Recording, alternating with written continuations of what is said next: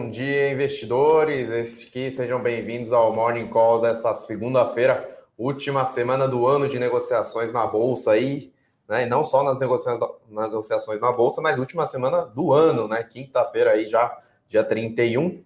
Eu hoje eu estou aqui com Bruno Venassi, analista de ações. Eu sou Rodrigo Yamamoto, analista de ações aqui também da Levante, trazendo aí as principais notícias do dia para vocês sempre começarem muito bem informados aí no mercado. Então, dia de notícias aí um pouco mais positivas, né, no campo macroeconômico, quanto no campo político, enfim, Estados Unidos, Brexit, vacinas. Comenta um pouco para a gente aí, Bruno. A gente vive um looping, né? Basicamente, é... ou era notícia envolvendo o Brexit que não ia dar certo, ou era notícia envolvendo o Brexit que ia dar certo, ou era notícia envolvendo o pacote de estímulos fiscais nos Estados Unidos que não ia dar certo, ou o pacote de estímulos fiscais dos Estados Unidos dando certo. Então, é. parece que pelo menos esse looping chegou ao fim aqui. Brexit parece que o acordo vai ser assinado, tudo certo. Jogaram algumas questões importantes ali para frente, empurraram com a barriga, né? Mas pelo menos a assinatura do, do acordo e, e, as coisas mais ou menos resolvidas estão acertadas. E o Trump, que semana passada é, resolveu dar uma tumultuada, né? Porque sem tumultuar não é o Trump, é, assinou o, assinou a, a proposta do, do, Senado com a Câmara dos, dos, dos, Representantes dos Estados Unidos, então teremos, é, é teremos novos cheques sendo depositados para os, os desempregados americanos e um ponto importante que não se falava muito, o governo, o governo americano não vai sofrer o shutdown, né?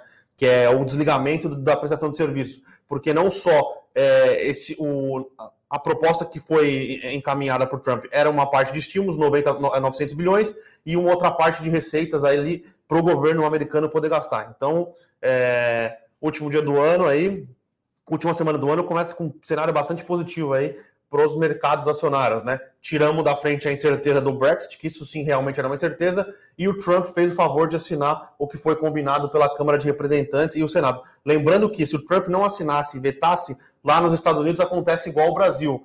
É, ia voltar para a Câmara do. para a Câmara, ia voltar para o Congresso e eles simplesmente iam vetar o veto do presidente. Mas pelo menos tira é, isso do, do, do caminho, né? É isso aí. Então, notícia corporativa, notícia macro, na verdade, notícia mundial, campo político bastante positivo. No Brasil, já meio morno, né? Já recesso parlamentar aí, Paulo Guedes tirando férias, esse nosso querido presidente Bolsonaro aí. Também de férias. Também de férias, indo para Guarujá. Bom, é... indo afora, as bolsas aí abrindo bastante positivo, né? Na Europa, Alemanha 1,5% aí, a, a, que mais? França 1%, Portugal 1,20%, na Ásia também bastante Sim. positivo, um pouco menos do que na Europa, porém Nikkei também no campo positivo, Taiwan também. Então, notícias positivas, mais liquidez no mercado, é. injeção, na verdade, liquidez não, né? Injeção direta na economia né? do, da, dos Estados Unidos dessa vez. E o Brexit aí finalmente destravando os acordos comerciais na Europa, ajudando também a economia. Fora que as vacinas também já a, a, o processo de vacinação está bastante encaminhado, Sim. inclusive na Europa, nos Estados Unidos também. A AstraZeneca, né, inclusive, falou que já encontrou uma fórmula bastante eficaz aí, então deve ser disponibilizado. Outro loop, né? Mais uma vacina, mais, mais uma, vacina, vacina, Mais uma vacina, Pfizer, AstraZeneca, Moderna, tem a da Sputnik, agora chegando na Argentina, tem a Coronavac também, que está à espera da aprovação aqui em São Paulo na, pela Anvisa, né? É, então... eu acho que o que mais importante é o que a gente enxergava de, de cenários que poderiam trazer incerteza para o ano de 2021. Era a não finalização do Brexit, a não, é, a não, é, um não, é, um não renovação do pacote de estímulo nos Estados Unidos e um problema. A combinação de partidos do, do, nos Estados Unidos, né? Sim, sim. E um problema é, envolvendo é, quão, quão cedo ia chegar a vacinação, né? Porque quanto mais cedo chegar, mais gente vai ser vacinada. Na teoria, aí, pelo que dizem, é, o mais cedo o, a, imunização, a imunização de rebanho é atingida e com isso as economias voltam mais fortes. Então, muitas vacinas sendo aprovadas, muitos países iniciando a campanha de vacinação, Brexit assinado e acordo sancionado pelo presidente americano Donald Trump. Então, é, pelo menos no começo do ano aí, a gente acredita que com tudo isso é, andando e andando de maneira relativamente positiva, cenário positivo para as bolsas, tanto nessa semana aqui, última semana no final do ano, como para o começo do ano que vem, né? Falando em bolsas aí, então índice futuro do Ibovespa abrindo 0,63 positivo aí, e a bolsa também já abriu 0,10 positivo, mas tem vários ainda, várias empresas aí, várias ações ainda em leilão, exemplo da Vale e Petrobras. Então, notícia macro é basicamente isso, pessoal, sem muita novidade, esse lumping aí positivo. E para notícia corporativa, a gente tem algumas coisas aí interessantes, né? Falando, vamos comentar primeiro da Petrobras, né? Petrobras Sim. teve bastante movimentação aí na semana anterior e também nesse mês de dezembro, né? É, então, ela fechou a, a venda da Liquigás na quarta-feira passada então já estava né, dado, era só questão de assinar o contrato e receber o dinheiro. Então já foi recebido os 4 bilhões de reais aí pelo, pelo grupo formado por Copa Gás e Nacional Gás. E a Itaúsa, que tem um investimento aí, é, então, indiretamente comprando a Liquigás via Copa Gás, no qual ela tem uma participação relevante na empresa, né, como uma parte do investimento. Então a Itaúsa vai financiar, né? Já, na verdade, usou, emitiu debêntures para poder financiar, já pagou a Petrobras, então nove dígitos, né? 4 bilhões de reais aí entrando na conta, né? Então, valor é, relevante, né? Na casa dos bilhões. Fora que ela também divulgou um teaser bastante relevante aí do, de dois gasodutos, né? Uma é a TBG, né? Que faz a operação do gasoduto Brasil-Bolívia, né? Então, é um gasoduto bastante relevante, com mais de 30 milhões de metros cúbicos aí de, de transporte é, ininterrupto anuais. Então é muito gás que se transporta por lá, 2.600 quilômetros de extensão. Então ela também vai fazer esse desinvestimento a, no mesmo formato aí que foi da TAG, né, Sim. e da NTS, né? Então o, o Petrobras segue bastante forte aí nesse campo de desinvestimentos. Porém, pode encontrar certas dificuldades aí para o ano que vem, né? Porque o que, que acontece? Tem os prazos definidos pela ANP e pelo CAD também do acordo firmado para Petrobras sair desses, desses investimentos de óleo e gás. Né? Então, tem, uma, tem a, a, parte do refino, que é muito mais complexo, né? por ser um ativo grande, tem poucos interessados e poucos que, investidores que são qualificados para poder comprar as refinarias, que o prazo final seria para 2021 para liquidar Sim. essas oito refinarias, que é 50% da capacidade de refino. Também tem os prazos definidos pela ANP em relação a gasodutos e tudo mais. Porém, né, eu acho difícil o CAD não estender Tá? A, própria diretora de refino e gás aí da, da Petrobras, a Annelise Lara, já falou que assim, deve atrasar né, os investimentos no, no, refino por conta do, principalmente da pandemia, né, que mudou muito o cenário, gerou muita incerteza na, na economia.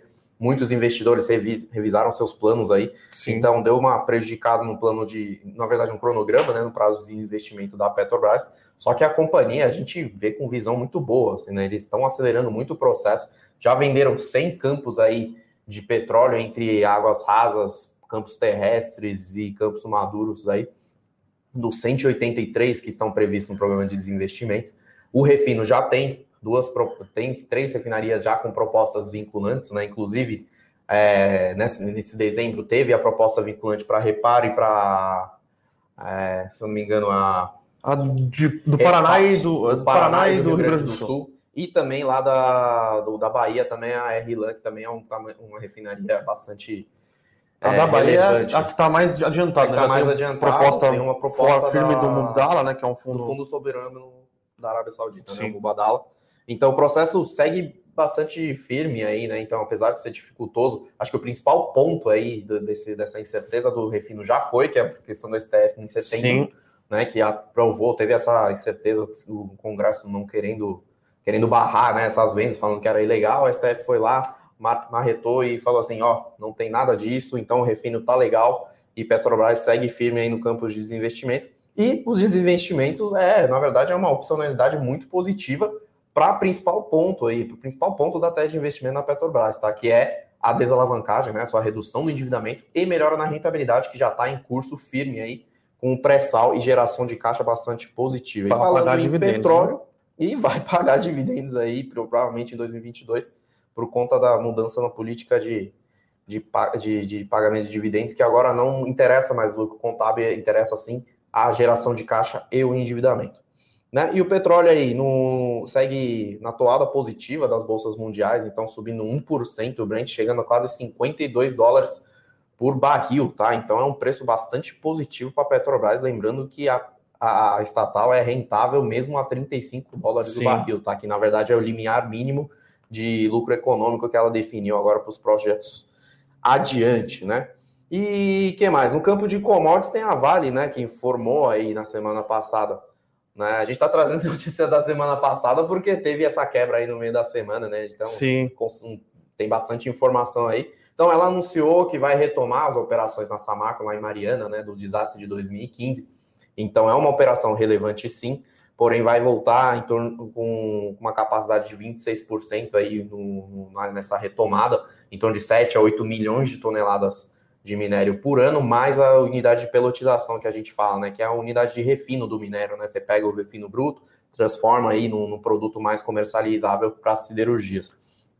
É, nisso, assim, o ponto mais importante seria a queima de caixa, né? Que ela vai deixar de ter com essa volta da retomada da, da, da, da Samarco, em torno de 600 milhões de dólares por ano, assim, é um valor relevante, porém não para tanto para o tamanho do, do da geração de caixa que a Vale está tendo nesses últimos, nesses últimos meses. Porém, é uma, é uma notícia já bastante positiva que tira da frente aí alguns milhões de dólares. É uma incerteza, né? Nunca uma incerteza também. Nunca sabia se a Samarco ia poder operar ou não ela volta a operar e ela tem um plano de continuar, né? Ela vai agora começa com 25, daqui cinco anos acho que ela é, é, aumenta em 25% da produção e daqui nove anos é, é, eles vai... voltam com, com, com 100% da produção. Né? Em torno de 22 a 24 milhões de toneladas por ano aí para daqui nove anos. Então é um projeto de longo prazo, né? Porém é um, é um ativo bastante interessante, bastante rentável, né? Para a Vale. Então, vem fazendo um movimento bastante interessante. E falando de minério, continua em patamares estratosféricos Sim, aí, historicamente. É, fechou em uma leve queda, mas tá, ainda está 163 dólares por tonelada o minério de ferro. É, lembrando que as siderúrgicas chinesas entraram com um pedido para as autoridades financeiras da China para analisar se havia algum tipo de manipulação de mercado ou algo, algo nesse sentido. É, isso acabou acarretando um pouco ali numa incerteza sobre se o minério de ferro ia continuar subindo ou não. As autoridades chinesas, por incrível que pareça, é, deixaram claro que não havia nada de, de, de, movimentações ilegais no minério de ferro, então. É, é realmente uma demanda é, forte. É, exatamente. Mesmo, não tem muito o que fazer. Estoques estão muito baixos por lá, fora que a produção, o guidance de produção para o ano que vem da Vale já vem ser menor do que esperado pelo mercado transoceânico, né, que a gente chama, que é o mercado fora do, do, do doméstico, né, ali que negocia internacionalmente. Então a demanda é um pouco mais, a oferta é um pouco mais baixa e a demanda explodindo. Então isso faz o preço do minério de ferro ser mais altista, né? Vale ainda não abriu, ah, acabou de abrir subindo meio por cento aí no dia. É, siderúrgicas aí no Brasil também subindo bem.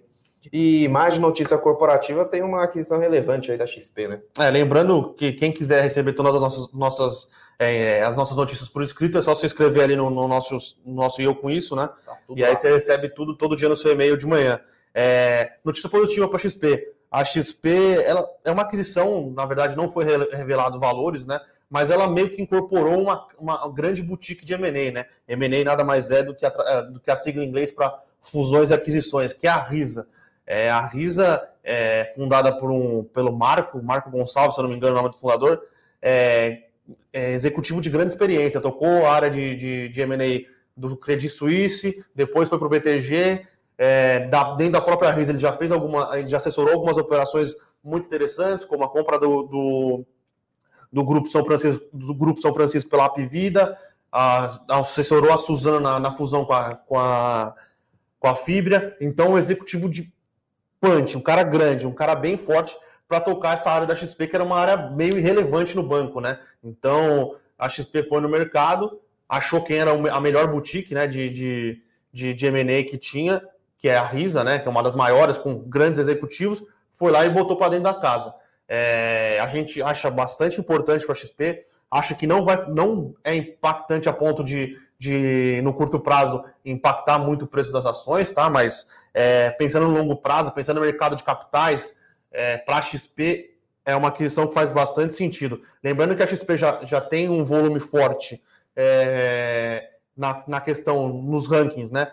Na questão de dívidas, né? Ela é a primeira na emissão de dívidas, né? CRI, debenture, CRA, é, tudo, tudo que envolve isso, está no top 3 de, de IPOs, né? Então, ela assessorou bastante IPOs esse ano e tinha uma participação que entrava ali no top 10 de fusões e aquisições. Lembrando que o principal rival dela, né, que é o BTG, ele está no top 3 de IPOs, está no top 3 de fusões e aquisições e está no top é, 3 de dívidas, né? Então, é um, a gente acredita que é um ponto bastante importante para a XP ter uma participação segura aí, grande, nessa área de fusões e aquisições. Então, é, é mais um, um, um ingrediente para esse grande banco de investimento que a XP está virando, né?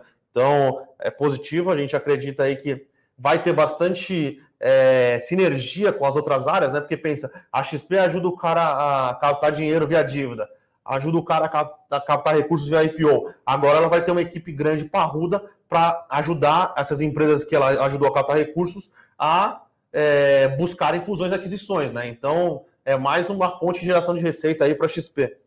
Isso aí. Então, lembrando, então tem nesse mercado aí tem duas vertentes, né? Tem o IB, tem o Investment Sim. Banking, que é essa captação de recursos, oferta, dívida e tudo mais, essa estruturação de operações, e tem a o M&A, né, que é fusões e aquisições aí, que é uma complementariedade aí da, da área de IB, né, que a gente chama aqui no mercado. E falando agora do setor de utilities, né, mais no, focado no setor de energia, tem a Eletrobras anunciando seu plano aí de investimentos para até 2025, um plano bastante relevante, cerca de 41 bilhões de reais nesse período aí de investimentos nos seus ativos, com destaque principal para a usina de Angra 3, tá? Que é, o, é aquele complexo nuclear lá ali no, em Angra dos Seis. Então, em torno de, já consumindo desse montante, em torno de 16 bilhões de reais então, é um plano bastante interessante aí para a Eletrobras. E tem a STET, que agora vem consolidando aí, né, seus ativos na, no campo renovável, né? Então, ela adquiriu mais um complexo eólico lá no Nordeste, entre Rio Grande do Norte e Ceará. Então, aquele eixo mais norte da região Nordeste, né? Uhum. Que tem um, tem um polo bastante interessante de geração eólica, é bastante favorável para esse tipo de geração de energia. Então, foi uma aquisição de 806 milhões de reais então é a maior aquisição dela no ano, né? Tem, teve uma outra aquisição também. Então, já no ano ela soma quase 1,5 bilhões de reais aí em aquisições. Com isso, ela já consolida um, um, o seu portfólio de capacidade instalada de em torno de 4 gigawatts. Né? Então, falando, assim, não é tão relevante assim em termos de geração de energia total, mas já dá para alimentar uns bons municípios aí sim, só com energia sim. renovável, tá? Então, vem fazendo uma transição bastante importante a essa, então a gente acredita que é, acredito que seja uma, uma mudança positiva aí, né? Que vem nesse campo, é, é, é campo de energia, né? De geração de energia, vem migrando aí no mundo inteiro para campos renováveis, né? Para gerações renováveis, saindo um pouco dessa questão de energias não renováveis, fontes fósseis, fontes poluentes e tudo mais. Então, Acho que de notícia corporativa mais relevante é isso, né, Bruno? Uhum, Vamos para isso. as perguntas. Então, Primeiro... primeiramente, dando os parabéns Exatamente. aí para o Adilson, tá sempre conosco aí, comemorando 38 anos. Tá na flor da idade, é um menino ainda, né? Muito parabéns aí, Adilson. E seja sempre muito bem-vindo aí, muitas felicidades aí para você. É... Vamos lá. Uh... Temos aqui de perguntas. Tem uma então. pergunta do João aqui, João Andrade. Bom dia. O que vocês sugerem para a reserva? Imagino que seja reserva de liquidez, né? É. LCI ou Tesouro Pós. É, vai depender da remuneração do, da, da sua LCI e se ela tem liquidez diária ou não, tá? Se você tiver uma, uma LCI de algum banco de qualidade boa, de crédito, que tenha uma liquidez diária, ou pelo menos de entre 10 dias aí, que eu já vi algumas LCIs com esse prazo, que pague algo em torno de 90% do CDI, não é meio irrelevante, tá? Entre você ter é, essa LCI do banco grande ou ter o tesouro pós. Mas se for algum banco pior, um prazo maior, é, aí eu acho que já não faz muito sentido, tá? Isso aí. Então, tem uma pergunta do Felipe Silva aqui. Qual vai ser a bomba da vez em 2021 no Brasil, visando o cenário econômico? Bom, é basicamente assim, cenário político, na verdade, afetando o cenário econômico, né? Porque as vacinas já é questão de tempo, Porém, o campo político que mais afeta no Brasil, então, é as reformas não saírem. Tá? Sim, exatamente. Então, esse é, o, é, a grande bomba, na verdade. Né? O fiscal do Brasil está muito difícil, a articulação política também está meio no banho-maria ali, apesar de agora, né, recentemente, tem uma sinalização aí do, do executivo em relação ao, ao Senado, ao Congresso aí com a movimentação, a aproximação do, de novo, né, do Bolsonaro com o Davi Alcolumbre, né, visando alguns cargos e tudo mais. Porém, é, tá nesse embate aí de quais reformas vão sair, quais projetos vão sair para o ano que vem. O Congresso já entrou em recesso, já não tem mais quase nada para se falar aí nesse ano. Enfim. É, é essa a, é a grande bomba. A bomba Brasil é fiscal. Fiscal. Não adianta. É, se a gente não resolver o fiscal, a gente fica bastante dependente de fluxo de, de smart money de, de investidor estrangeiro. Tá? Lembrando que o investidor estrangeiro que entrou no Brasil é o cara do smart money.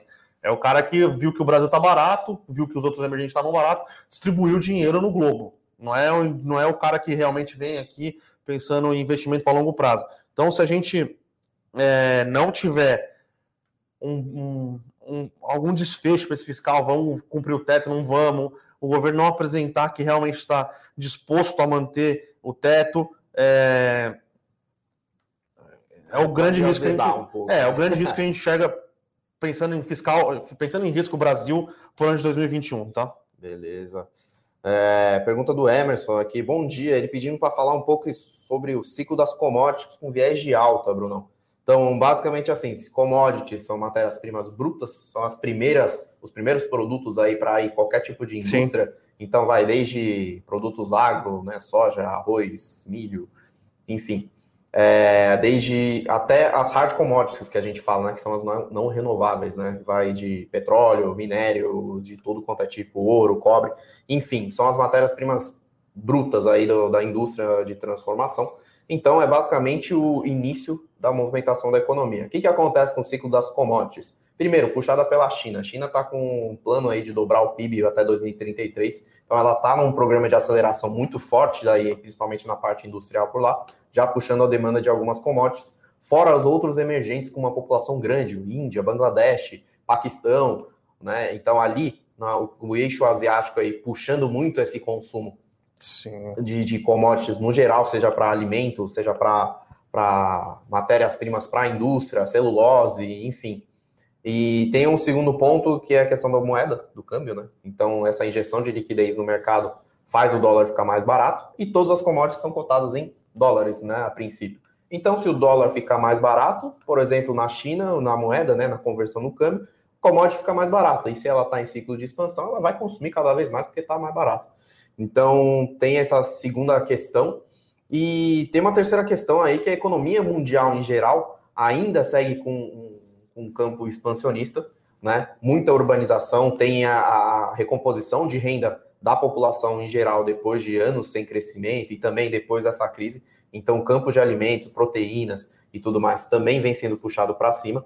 Fora que os estoques, em geral, de commodities no mundo tá baixo. Exatamente. Então, todos os preços estão altistas, o consumo tá vindo bombando. E outra, tem a questão das vacinas que vai fazer a economia voltar, o movimento voltar. Então, tem esse viés altista aí para commodities para 2021. Então, esse é o panorama geral aí, tá, Emerson, sobre o ciclo de alta das commodities no mundo. E o Brasil se beneficia e o Brasil é país das commodities. Né? É, lembrando que a gente acha que o boom de commodities, na teoria, será duradouro, será duradouro e todas as commodities. A gente acredita que vão continuar surfando uma onda. Talvez o minério de ferro não vá ser contado, cotado a 170 dólares como está agora, é, mas algo em torno ali de 120, 130, que é muito positivo para todas as empresas é, brasileiras que estão nesse setor. A gente acredita ainda China crescendo, é, os outros países do Sudeste Asiático crescendo, demanda por proteína animal continuará elevada, petróleo com vacinas, é, muito provavelmente a oferta, a demanda, na verdade, vai continuar elevada. Então, é, a gente acredita que o ano de 2021 é o ano de boom de commodities e tudo que o Brasil realmente produz e produz com bastante qualidade, né? Pois é, então, é ano das commodities aí, 2021 é o que a gente enxerga por aí. Vamos lá, Maria Clara perguntando cadê o Eduardo? O Eduardo está em recesso. Nós estamos substituindo aqui essa árdua tarefa de substituir o querido Eduardo Guimarães aqui. Muito. Não só em recesso, ele está curtindo merecidas férias, tá? Com certeza, esse ano aí foi bastante pegado aí para todos aqui na Levante. Uh, vamos lá, comentem mais sobre a Paranapanema, acordo com o Scott, Scott Bank. Bom, Paranapanema é uma empresa que não está no nosso radar, uhum. porém que a gente sabe que teve esse, esse embate né, em relação à recuperação judicial. Parece que entraram num acordo aí, então resolveram não seguir, né, o, o credor principal, a Scott Bank, resolveu não seguir com o plano de, de, de recuperação judicial, aí executar, na verdade, né, a falência da Paranapanema, então é isso que nós acompanhamos, tá? Uh, vamos lá, uma pergunta aqui.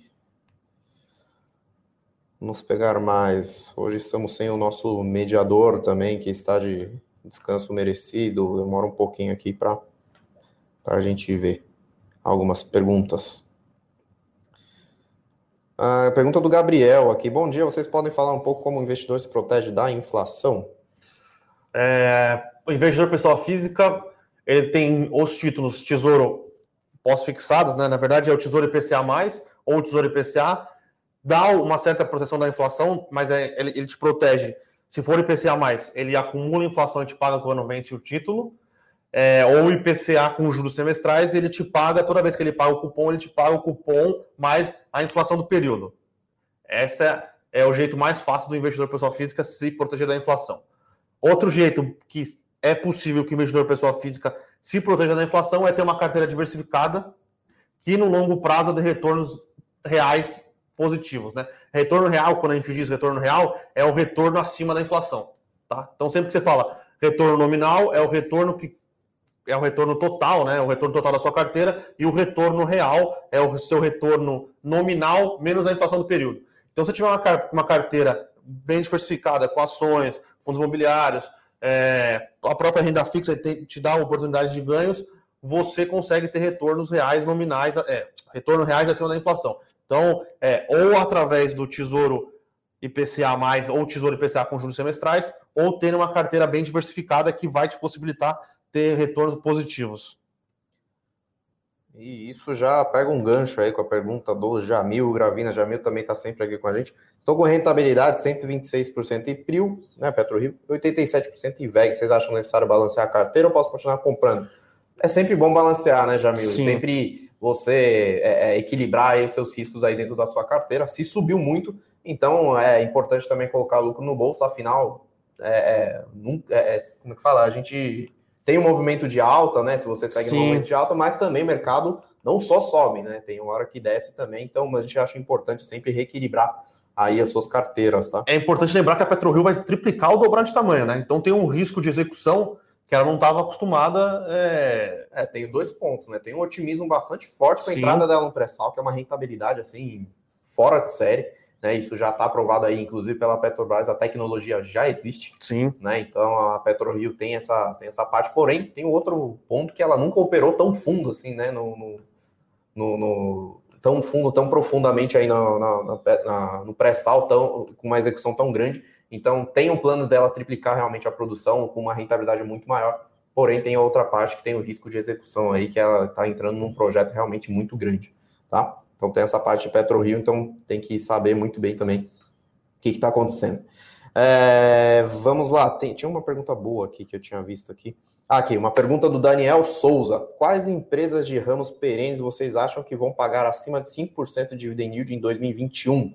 Imagino que ramos perenes você diz sem ser cíclico, né? Um ramo mais estável, de um setor mais estável que a gente vê sempre é setor de energia, principalmente transmissão, que é extremamente Sim. estável. Uhum. Então tem empresas boas aí no, no, mercado que pagam dividend yield muito bom, né? Por exemplo, a, a CETEP, a Taesa, né? Que historicamente pagam praticamente dois dígitos aí de dividend yield por serem empresas com execução boa e é, uma rentabilidade interessante. Tem o setor de bancos também, né? Que Exatamente. agora tem uma, tem uma notícia, né, Bruno? Tem uma notícia. que a Banco Central autorizou aí de novo a volta dos, dos pagamentos mais altos de dividendos, né, que antes tinha uma incerteza em relação a como é que ficaria a, a, carteira, né, o índice de Basileia, que a gente chama, que é a reserva de, de, de, de, de capital, de capital. Aí do, dos bancos, né, como é que ficaria. Agora tem, teve esse alívio, né, tem, tem uma perspectiva boa, então a Banco Central volta a autorizar o pagamento de dividendos mais parrudos aí pelo, pelos bancos. E tem, o, tem também questão do setor de commodities, tem a Petrobras e a Vale, que vem com uma perspectiva Sim. bastante interessante para pagamento de dividendos bem parrudos, tá? Principalmente a Vale, que está gerando Exatamente. caixa absurdamente alto aí, hum, então tem uma previsão de pagamento de dividendos em torno de 10 a 12% até, né, de, de dividend para 2021 e também em diante, né? Sim.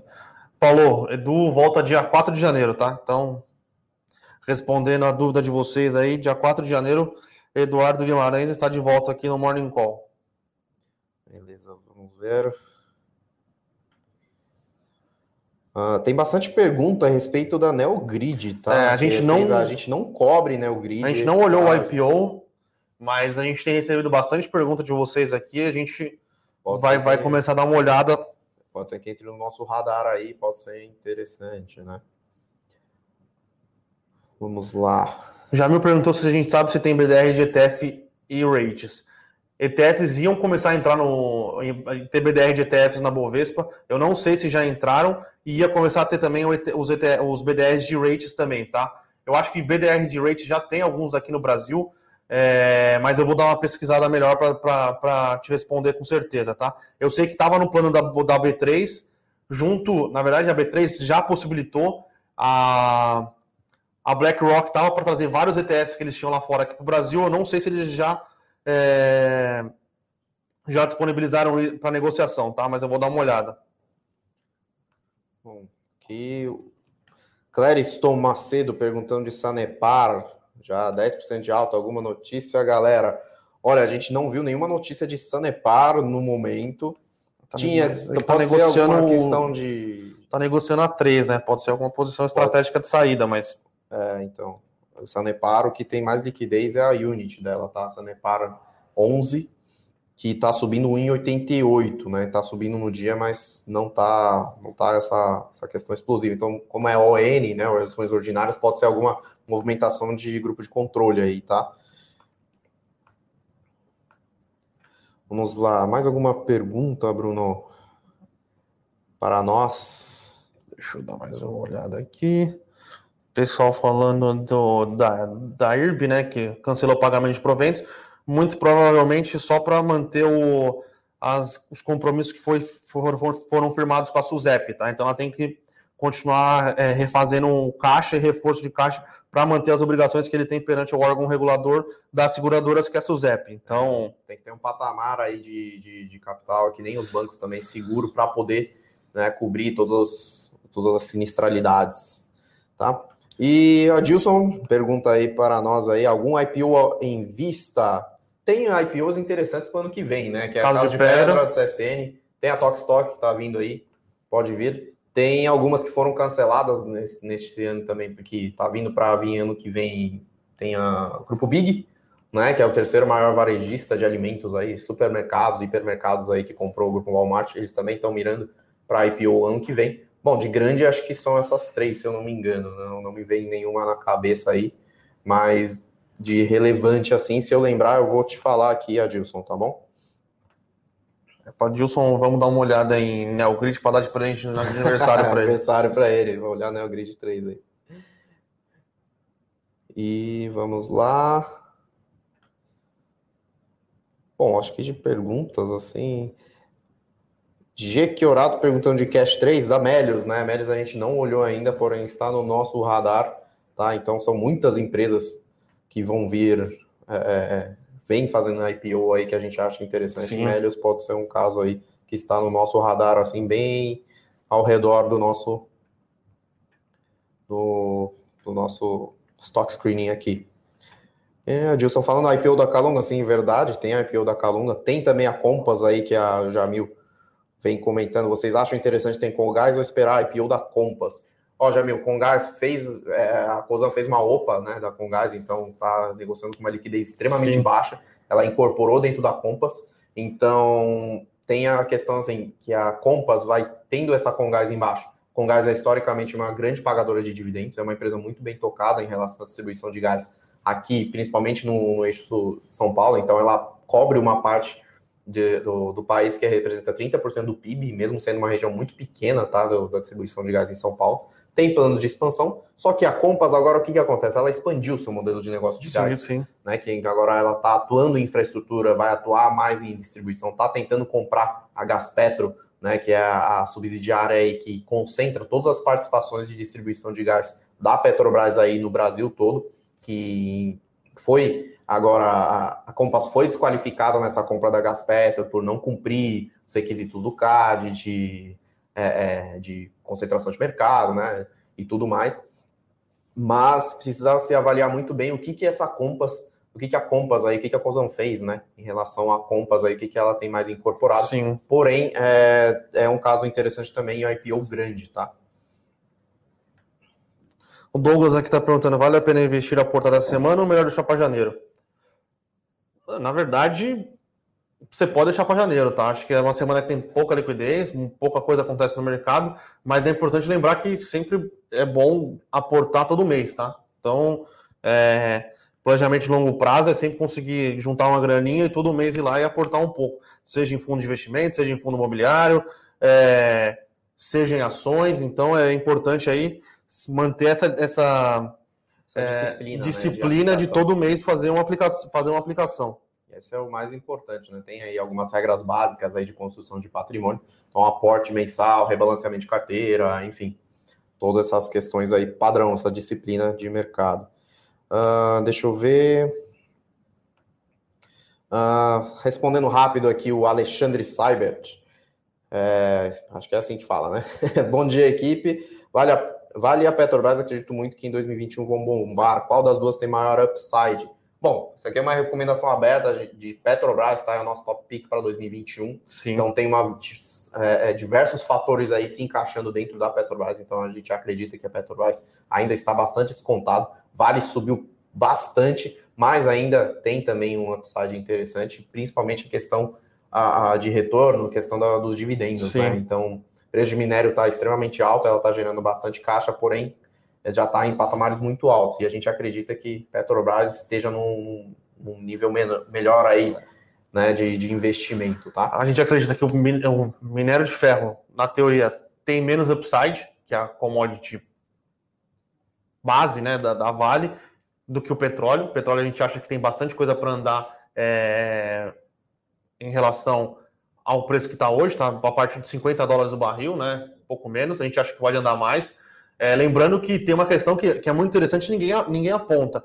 É, os 80, 90 dólares que, que eram é, de antes é os 50 de hoje, tá? Porque todas as empresas do mundo hoje são mais, são mais eficientes na exploração de petróleo do que eram um tempo atrás. Exatamente. Então, a 80 dólares a Vale é muito mais rentável do que quando o, o barril de, de, de, barril de petróleo estava 100 dólares há algum tempo atrás, entendeu? Então, tem essa questão de o, minério, o barril de petróleo mais alto e a Petrobras muito mais eficiente. É uma empresa muito mais eficiente. Reduziu, é um negócio absurdo. Reduziu em torno de quatro vezes aí o custo geral de produção por conta da, da do pré-sal. O pré-sal já, já faz parte de 70% da produção dela. Vem aumentando, tem plano para chegar a 80, 85 aí nos anos seguintes.